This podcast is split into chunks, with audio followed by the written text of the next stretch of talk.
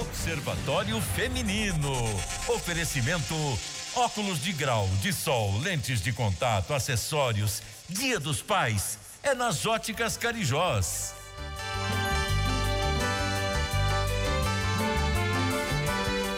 Bom dia! Observatório Feminino no ar neste domingo, comigo, Aline Neves, e com as minhas colegas, as jornalistas Alessandra Mendes. Oi, Ale, bom dia. Oi, Aline, bom dia. Bom dia para você que acompanha a gente em mais um Observatório. Fernanda Rodrigues, bom dia também. Olá, bom dia para todo mundo que está na escuta.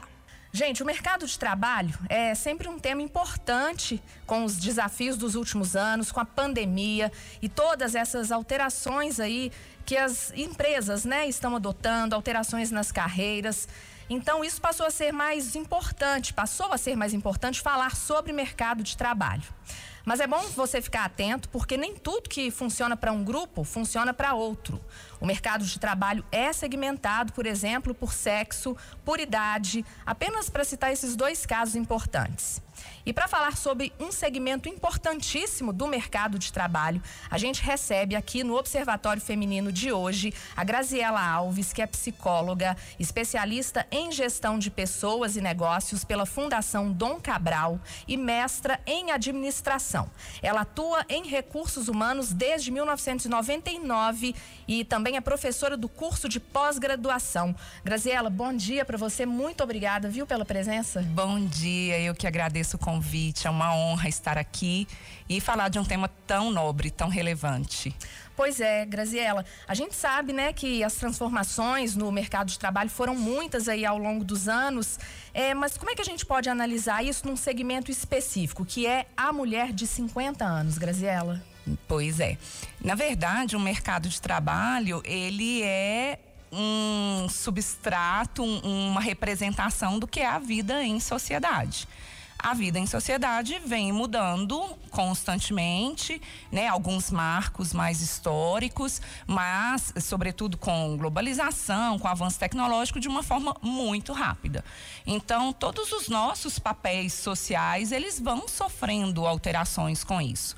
E falar de mulher, e ainda vamos chegar né, nesse ponto específico, a mulher 50 mais, nós estamos, num primeiro ponto, falando de gênero né? Então todas as questões que envolvem gênero, elas vêm se transformando ao longo do tempo. É, nós sabemos que com uma série de, de circunstâncias históricas a mulher pôde conquistar uma série de, de direitos, é, na verdade, direitos que nunca deveriam ter sido tirados, né? É, entre eles, poder conciliar ou poder escolher uma vida profissional é, com mais autonomia. Então, nós estamos falando do gênero feminino, que é um gênero que acumula diversas funções e que a ele muitas vezes são impostos diversos papéis. Então, a escolha profissional parece algo assim tão natural na vida de uma pessoa. É, eu cresço, nasço, cresço, me desenvolvo, estudo e vou trabalhar para a mulher nunca foi assim tão simples. Então, se a gente estivesse focando exclusivamente em mulher e mercado de trabalho, a gente já estaria falando de uma coisa muito complexa. Porque os sistemas, né, os sistemas mais complexos, como família, organizações, a sociedade, ela não olha para essa trajetória, trajetória da mulher com muita naturalidade. É muitos percalços acontecem no caminho. Então essa mulher precisa contar com quem está ao seu redor que, que vai concordar com, com essa sua decisão. Né? Isso envolve a família de origem, né? a forma como ela é educada por pai e por mãe, as divisões de papéis dentro de casa, é, se ela vai viver uma vida conjugal, seu parceiro ou sua parceira precisa é, é, também estar alinhado com isso. E quando ela chega nesse mercado de trabalho, ela, ela chega num mercado é, majoritariamente masculino. Então, ela provavelmente vai passar por um processo seletivo com homens, é, uma eventual promoção será é, avaliada por homens. Então, ela vive num ambiente que é é, é, majoritariamente masculino. Então, só essa circunstância, né, de ser uma mulher no mercado de trabalho já é algo complexo. Essa mulher, ela não tem paz, né, gente? Porque ela, quando ela é jovem, então, para a gente chegar nessa questão do, da, da idade, né? É, é, quando ela é jovem, o, o mercado, e não é, é, é assim, é radical dizer isso, porque é uma realidade que algumas pessoas concordam mais, outras menos, tem um temor sobre a reprodutividade feminina. Né? Então a mulher é jovem, ela pode engravidar. Como é que a gente vai fazer? Contrata, não contrata? É, vai ficar afastada no mínimo quatro meses? Vai voltar é, com a mesma produtividade, com o mesmo vigor ou não? Né? E se ela consegue transpor isso com toda uma rede né, consciente e, e solidária, à medida que ela vai cumprindo esse papel, né, entre suas funções ali no mercado de trabalho e a casa e a maternidade, a partir do momento que ela supera isso, ela já está velha demais.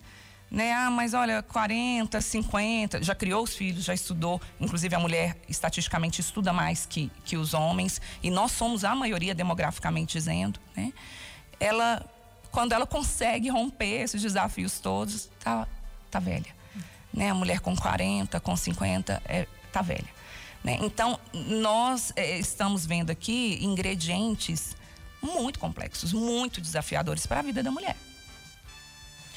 É triste, né, gente? Vendo a, a Graziela falar, é, o resumo é esse assim: quando você tá jovem, o mercado te olha como reprodutora. E vai dar, né, problema, porque vai ter filho. Aí quando você já passou dessa fase, ele te olha aí e tá velha. Okay. Então, em momento nenhum, você tá bom Não pro mercado, paz, né? né? A mulher tem poucos momentos de paz, né? Quase nenhum.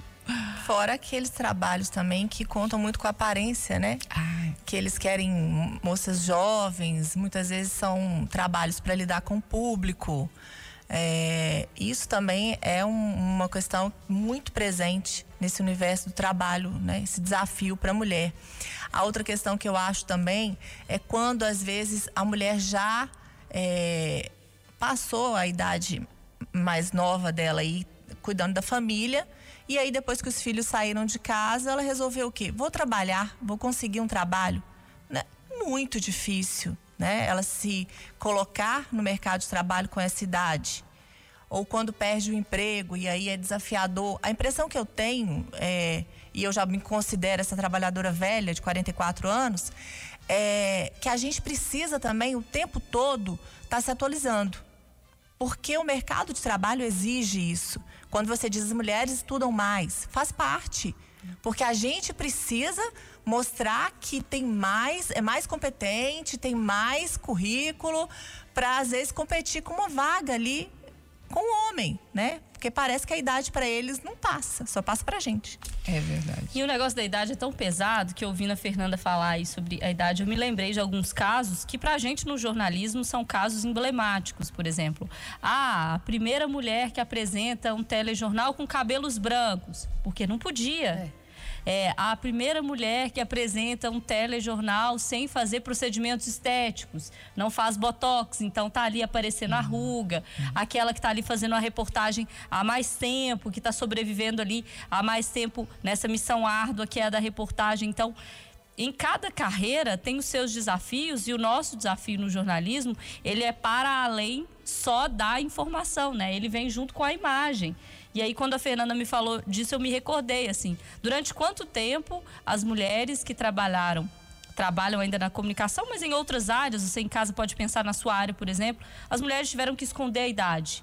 Seja no cabelo, seja na roupa, seja no jeito de falar, ou seja no jeito de agir. Elas tinham e tem que esconder a idade porque, ah, não, se, sei lá, meu colega souber que eu tô com quase 50 anos, se meu cabelo estiver ficando branco, se minha roupa não estiver adequada para a minha idade, porque tem isso, né? É. Não tem roupa de homem adequada para a idade, né? Uhum. É calça, blusa, camisa, terno, mulher, não. Ah, não, mas é, tá nessa idade, a saia não pode ser acima do joelho. Tá nessa idade, o vestido não pode ser tão apertado, não pode marcar decote com 50 anos. Então, tem uma série de, de regras para seguir, né? De simbologias, né? para as quais o homem tem uma passagem livre, né? Ele pode adotar qualquer estilo, comunicar qualquer imagem, que ele está autorizado e é, é, acolhido. A mulher, ela, as duas palavrinhas difíceis, né? Ela tem que, é muito tem que tem que parecer isso, tem que provar, tem que fazer um algo mais. Então é cruel demais a gente pensar que poderíamos falar exclusivamente de meritocracia no ambiente de trabalho. Ah, cada um conquista seu espaço pelo mérito. Não.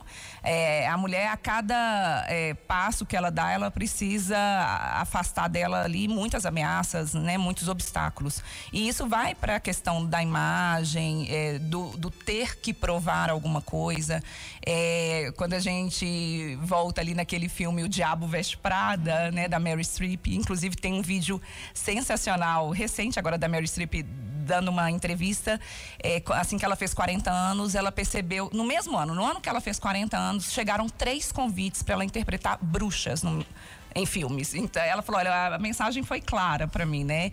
40 anos não tem mais nenhum papel jovial, né? É, mas ali no filme ela se veste de uma maneira muito masculinizada. Né? Então o taier, o terninho, né, vem como uma imposição para que, olha, o, o código aqui, o, o, mundo masculino é esse.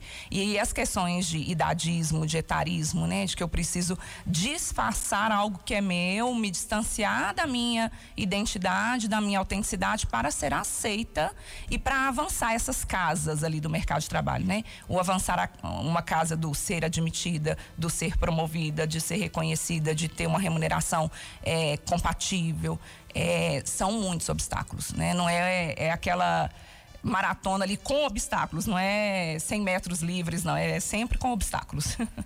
Ô, Grisela, e o mercado, ele ganha contratando mulheres Muitíssimo. a partir de 50 anos? Muitíssimo. É muito curioso, e aí tem uma questão de neurociência, porque a, a ideia não é sobrepor as competências e as vantagens de se ter uma mulher no ambiente de trabalho em detrimento da figura masculina do homem, de maneira alguma.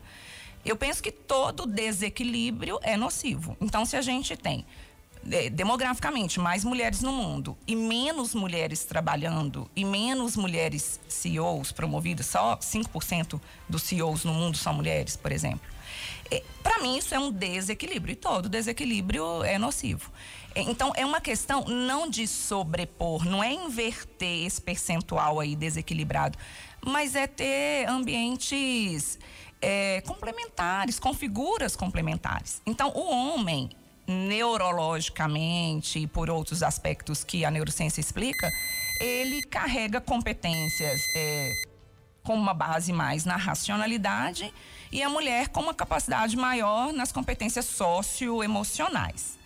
Curiosamente, em função de toda uma diversidade presente no mundo do trabalho e nas questões de, de conflitos, de crises, de desafios, de competitividade, essas soft skills, essas competências que são socioemocionais, elas são mais demandadas. E quem mais as carrega? Mulheres. Então faria todo sentido a gente ter ambientes mais equilibrados nessa representatividade aí entre homens e mulheres, né? Então nós estamos falando de um mundo do trabalho, um mundo como um todo demandante dessas competências e quem as carrega em maioria, né, não é algo assim tão linear, são são as mulheres. Então o mercado ganha muito tendo mulheres. Todas essas políticas de ESG agora que falam de sustentabilidade, de diversidade, de transparência, vem evidenciando por meio de indicadores o ganho de se ter essa diversidade e ela passa, obviamente, por uma diversidade de gênero. Se a gente for visualizar aqui é, aí também com base na neurociência, que as melhores, as decisões melhores, mais seguras, decisões de longo prazo, elas acontecem após os 25 anos. Então, essa mulher e esse homem também com 50 mais, teoricamente, eles têm a seu favor essa capacidade de tomar decisões mais conscientes, mais claras, mais seguras, equilibrando razão e emoção e não só decisões intempestivas ou excessivamente racionais. Então o mercado ganha muito por a mulher trazer essa sua particularidade. E nos 50 mais, teoricamente, ela vem tomando decisões mais seguras, mais claras, mais conscientes. Né? Além disso, quando se pensa na questão da educação, é, nós decidimos, em geral, né? não é uma regra, mas a maioria das pessoas decide por uma graduação aos 17 anos. Isso é. Né? Não é nada recomendável. E então, se a gente vê essa mulher que primeiro passou por aquela jornada toda, né, de da vida domiciliar, da maternidade, agora ela optou por estudar mais tardiamente, a condição dessa mulher enquanto aprendiz, enquanto aluna ali no ambiente educacional é de alta qualidade. Então isso também é, precisa ser considerado. E é uma mulher que transpôs tantos obstáculos que quando ela alcança uma oportunidade, a percepção de valor dela sobre essa oportunidade, é, pelo menos em teoria, traz um engajamento maior. Né? Ela, ela reconhece e ela valoriza aquela oportunidade e com isso se engaja muito fortemente. Eu fico pensando é, nesse cenário de 50 mais para mulheres para homens, mas em especial para mulheres, é, com o cenário de aposentadoria que a gente vive hoje no Brasil, né? Então, assim, a gente vai, tem uma expectativa de vida cada vez mais alta, mulheres vivem mais do que homens, isso é fato, né? Um dado. E cada vez mais vivemos por mais tempo. E a aposentadoria cada vez mais sendo empurrada, porque, né? reforma da Previdência, você precisa aposentar, você precisa pagar para os mais novos, pirâmide invertida, uma série de coisas. Beleza, fato é, temos que trabalhar até mais velhos. Mas e aí não tem a vaga? Como é que você vai trabalhar até os 65, 70 anos, se aos 50 você não serve mais para o mercado de trabalho? Como é que essa conta fecha, Graziela? É, na verdade, na maioria das vezes ela não fecha, né? Então essa mulher vai abrindo caminhos alternativos. E, há pouco tempo eu ouvi de um colega psicólogo também que mulher é sinônimo de sobrecarga. Então o que a gente vê é essa mulher acumulando papéis, funções e se comprometendo com uma diversidade de fontes de renda. Então é a mulher que trabalha e empreende, né? É a mulher que é, tem dois negócios, é a mulher que vai buscando alternativas ali de renda, porque no é, trabalho formal, no emprego formal, ela vai encontrar de fato mais resistências, né? É, isso aponta, a meu ver, para uma, uma seta, para um, para um caminho, uma solução que passa por um dever de casa das organizações das empresas, das áreas de recursos humanos, de gestão de pessoas, de irem quebrando um pouco né, dessa muralha aí de impossibilidades para a mulher, até mesmo nas práticas de recrutamento e seleção. É bem interessante ver que algumas empresas hoje conduzem seleções que, que elas chamam de seleções às cegas. Então, elas entregam ali para os solicitantes, os contratantes, é, alguns currículos triados, né, pré-selecionados, mas o Departamento de Recursos Humanos omite essas informações é, sociodemográficas. Então não se sabe se é homem, se é mulher, qual é a idade, se é casado ou não, se tem filho ou não. Porque o que interessa naquele momento ali, ok, é a formação, né? Que é uma, uma condição técnica, é a trajetória profissional, é, para diminuir essa resistência aí que, né, que é subjetiva a essas questões sociodemográficas. Mas era justamente isso que eu ia perguntar sobre as empresas e as organizações. É, esse movimento que já existe aí de, dessa contratação aí às cegas, mas isso é, é, é aceito? Existe uma expansão no sentido de ampliar esse leque de, de contratação assim dos funcionários? É algo muito novo, né? Algo que está inclusive assim, é, essa, essa a maneira como eu explico aqui, como eu trago esse assunto é a novidade para muitas pessoas com as quais eu converso. Então não é algo assim, tá longe de ser algo popular, conhecido, não, não foi é, disseminado como deveria, mas é um início. Eu acredito muito, embora não, não sei se esse bate-papo sobre gerações é algo é, familiar para todo mundo, mas eu me enquadro como geração X, né? Pessoas que nasceram de 1980, entre 1964 e 1980. É, eu, como geração X, é, não combato millennials, que é a geração de agora, né? De 1995 para cá. Muito pelo contrário. Então, se a gente for visualizar isso em termos de idade, né? Essa turma que é ou geração Y ou millennials, que tem menos de 42 anos, é uma turma que, por exemplo, de 17 que daqui a uns anos já estará no mercado de trabalho, eu acredito, eu tenho uma esperança que essas gerações, essas duas últimas gerações já vão forçar esse movimento, como esse exemplo aí da seleção às cegas. É uma turma que já não vai aceitar esse tipo de segregação. Então, eu acredito muito na mentalidade das novas gerações é, para forçar esse tipo de movimento, esse tipo de prática, de políticas dentro das organizações. Esperança tá na Manuela, no Estevão é e nos seus filhos, tá? na Maria Tereza. É porque é, também existe essa troca, né? Quando a gente trabalha com pessoas mais velhas ou mais novas, é muito importante. A gente se renova com aquele ali, com o milênio, e o milênio aprende muito com a gente também Sim. da geração X. É. Essa troca é muito boa. Troca de experiência, né? É. Então essa diversidade que vem forte e essa mentalidade, porque eu vejo essas gerações como mais inclusivas, mais conscientes, mais abertas. Combativas, inclusive. Combativas, é isso aí. Ô, Graziela, e a mulher de 50 que quer entrar no mercado de trabalho, é, que dica que você pode dar para ela? Olha, vamos lá. Ah, foi dito aqui, né, que pela Fernanda, o, o, quanto que a mulher precisa se atualizar. Na verdade, todos nós deveríamos nos atualizarmos dentro das nossas áreas específicas de trabalho, né?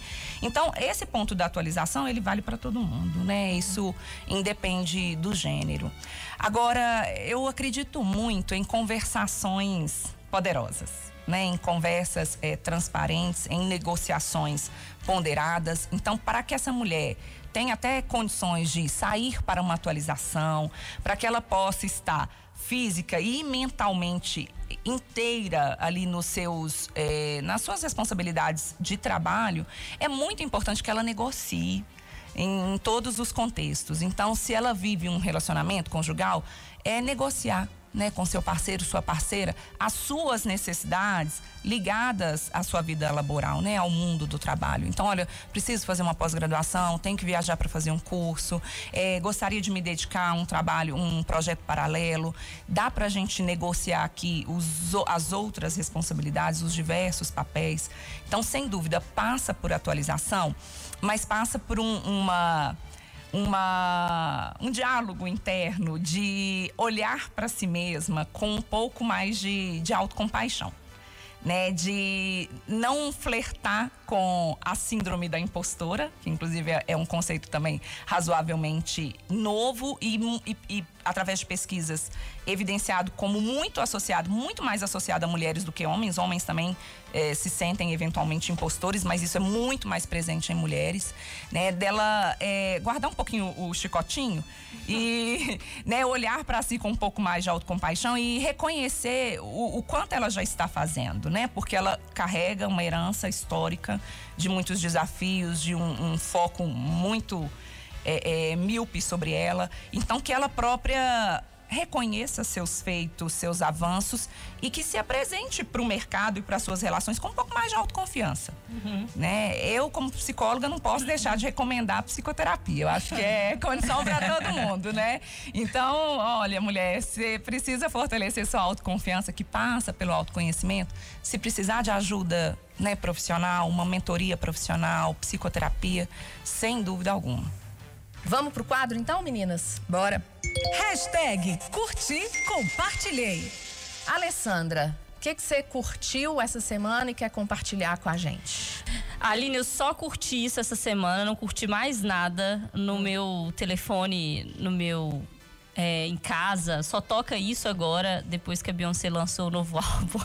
Estou ouvindo assim freneticamente. Tem várias músicas muito boas, mas eu quero, eu quero recomendar o álbum inteiro, né? Mas tem uma que é ótima, que chama Church Girl, que é Garota da Igreja, uhum. que é sensacional. E eu não posso falar nada sobre Beyoncé, porque é a dona da API toda.